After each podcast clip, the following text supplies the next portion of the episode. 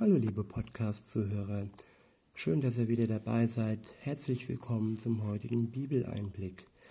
Ich habe heute für euch den zweiten Timotheusbrief, dort das dritte Kapitel und ich lese aus der Übersetzung Neue Genfer. Und los geht's ab Vers 1.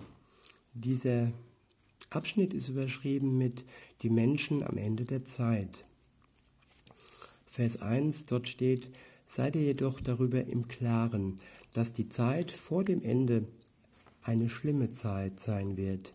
Die Menschen werden selbstsüchtig sein, geldgierig, großtuerisch und arrogant. Sie werden ihre Mitmenschen beleidigen, ihren Eltern nicht gehorchen, undankbar sein und weder Ehrfurcht noch Mitgefühl kennen.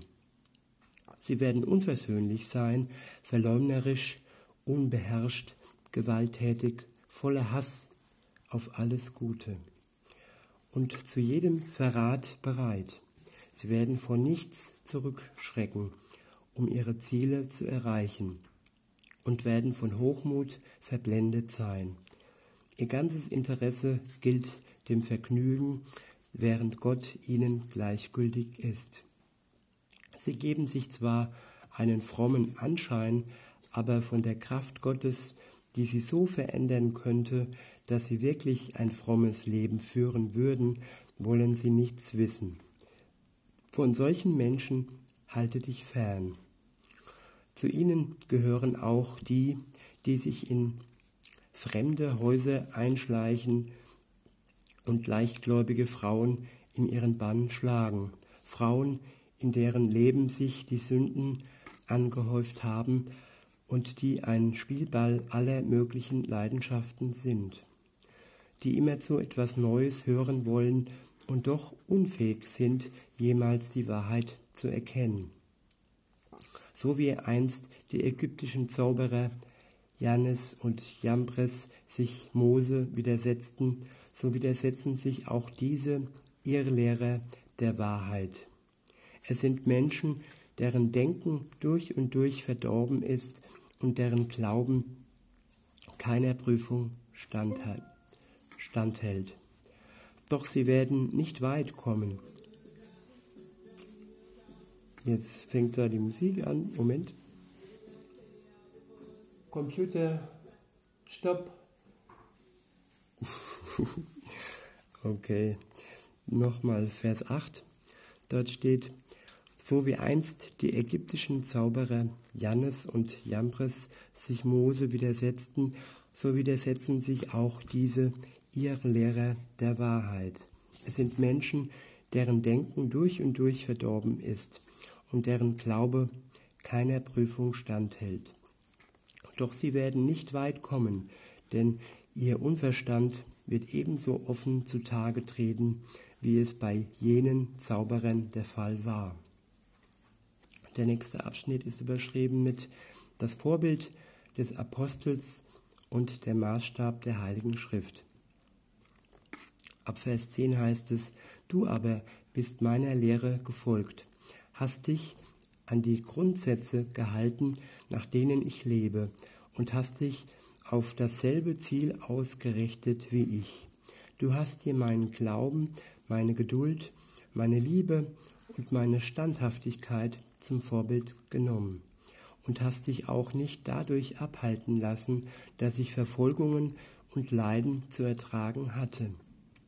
Du weißt ja, was ich in Antiochien, Ikonien und Lystra alles durchgemacht habe und wie sehr ich dort verfolgt wurde. Aber aus jeder Gefahr, in die ich geriet, hat der Herr mich gerettet. Im Übrigen sind Verfolgungen etwas, womit alle rechnen müssen, die zu Jesus Christus gehören und entschlossen sind, so zu leben, dass Gott geehrt wird.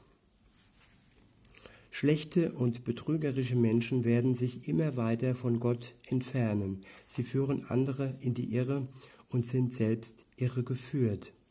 Du jedoch sollst an der Lehre festhalten, in der du unterwiesen worden bist. und von deren Glaubwürdigkeit du dich überzeugen konntest.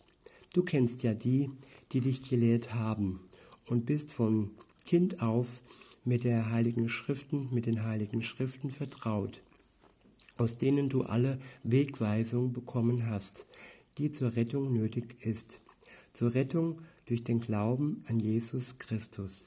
Denn alles, was in der Schrift steht, ist von Gottes Geist eingegeben. Und dementsprechend groß ist auch der Nutzen der Schrift.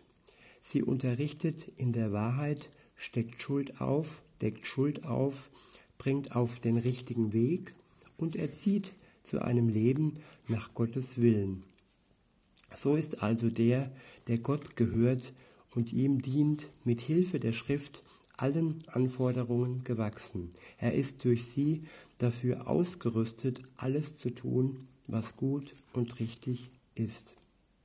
Ich wiederhole nochmal Vers 15 bis 17 und sage euch dazu noch meine Gedanken. Und du bist von Kind auf mit den heiligen Schriften vertraut, aus denen du alle Wegweisungen bekommen hast, die zur Rettung nötig ist, zur Rettung durch den Glauben an Jesus Christus. Es ist wichtig, dass wir uns vertraut machen mit der Bibel, mit dem Wort Gottes. Und wenn das jetzt nicht von Kind auf ist, dann ist das auch okay. Es ist natürlich gut, wenn man so früh wie möglich anfängt. Also ich bin auch erst im fortgeschrittenen ähm, jungen Erwachsenenalter zum Glauben gekommen. Und bei mir war es jetzt auch nicht von Kind an, dass ich eine Beziehung mit Gott hatte und in der Schrift studiert habe. Denn sie ist wirklich Wegweisung für uns und sie ist nötig, dass wir erkennen, wie wir gerettet werden, dass wir durch den Glauben an Jesus Christus alleine gerettet werden, nicht durch unsere Taten und durch keine Opfer, sondern alleine durch den Glauben an Jesus Christus. In Vers 16 heißt es, denn alles, was in der Schrift steht, ist von Gottes Geist eingegeben. Und dementsprechend groß ist auch der Nutzen der Schrift. Sie unterrichtet in der Wahrheit, deckt Schuld auf, bringt auf den richtigen Weg und erzieht zu einem Leben nach Gottes Willen. Ich finde, das ist ein ganz wichtiger Vers. Da steht alles, was in der Schrift steht, das Alte und das Neue Testament, von vorne bis hinten, alles ist von Gottes Geist eingegeben. Viele sagen, es ist ein Märchenbuch, für viele ist es ein Geschichtsbuch, das wäre ja dann schon ein Fortschritt, aber in Wahrheit ist es wirklich ein Buch, das von Gottes Geist eingegeben wurde. Und so sind es wirklich wahrhaftig Gottes Worte. Nicht mehr und nicht weniger.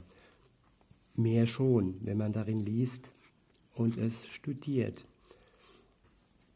Und dementsprechend groß ist der Nutzen der Schrift, heißt es dann im Vers weiter. Sie unterrichtet in der Wahrheit, deckt Schuld auf, bringt auf den richtigen Weg und erzieht zu einem Leben nach Gottes Willen. Ja, wir können durch die Schrift auch unsere Schuld besser erkennen und erkennen, was wirklich wahr ist und erkennen, wo es lang geht, wo unser Weg ist und einfach Sinn im Leben erfahren. Im letzten Vers heißt es dann, so ist also der, der Gott gehört und ihm dient, mit Hilfe der Schrift allen Anforderungen gewachsen. Er ist durch sie dafür ausgerüstet, alles zu tun, was gut und richtig ist. Lasst uns also der Schrift zu eigen werden und dadurch wirklich allen Anforderungen in der Welt und in unserem Leben gewachsen sein. Und lasst uns ausrüsten, durch sie ausrüsten, das Gute zu tun und das Richtige zu tun. In diesem Sinne wünsche ich euch einen guten Tag und sag bis denne.